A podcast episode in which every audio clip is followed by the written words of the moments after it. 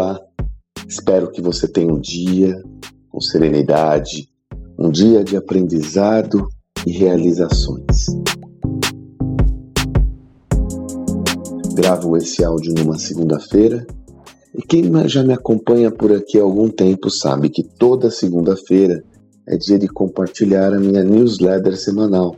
É quando eu escolho um tema, exploro em mais profundidade por meio de um texto um texto que você pode acompanhar, seja na descrição desse áudio, ou então, se você preferir receber em sua caixa postal, no seu e-mail, é só ir lá no sandromagaldi.com.br barra assinar e você vai receber toda segunda-feira pela manhã esse texto que você tem acesso aqui na descrição, quem está me acompanhando o áudio. E hoje eu escolhi o tema, um insight que eu estava tendo esses dias sobre fracasso.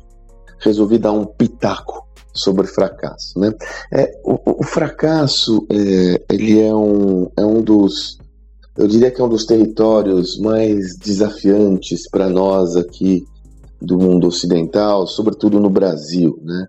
Nós, até devido a uma visão muito assertiva, determinística, nós acabamos demonizando as falhas como um processo quase que definitivo é, fracassar, quem erra, quando dá errado, é um, um loser, é, uma, é, um, é, uma, é um processo absolutamente nefasto, indesejado e tal. Bom, vamos por partes. Primeiro, uma organização, um indivíduo que consegue evoluir é aquele que acerta mais do que erra.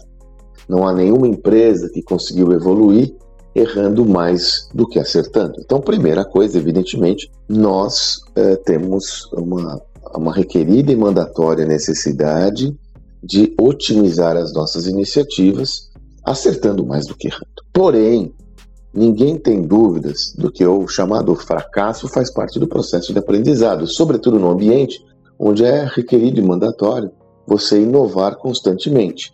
A inovação pressupõe mais risco e esse risco maior ele pode culminar sim com, com processos que não andam de acordo com aquilo que você planejou.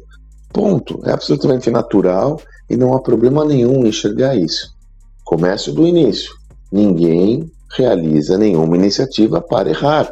Nós realizamos iniciativas para acertar, para prosperar, mas ele acontece. Então, o que eu trago aqui como perspectiva pessoal é como lidar com isso posto que ele vai acontecer, eu tenho que refletir como eu lido com isso. E aí o meu, meu aprendizado pessoal é que como nós estamos muito é, embarcados nessa ideia do, do, da demonização excessiva de quando algo dá errado, nós às vezes temos a inclinação de entrar num looping negativo e esse looping negativo ele afeta inclusive a nossa autoestima.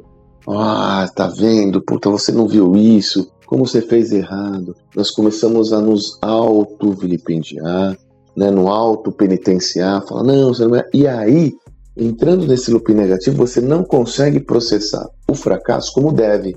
Como você deve processar a falha? Como aprendizado.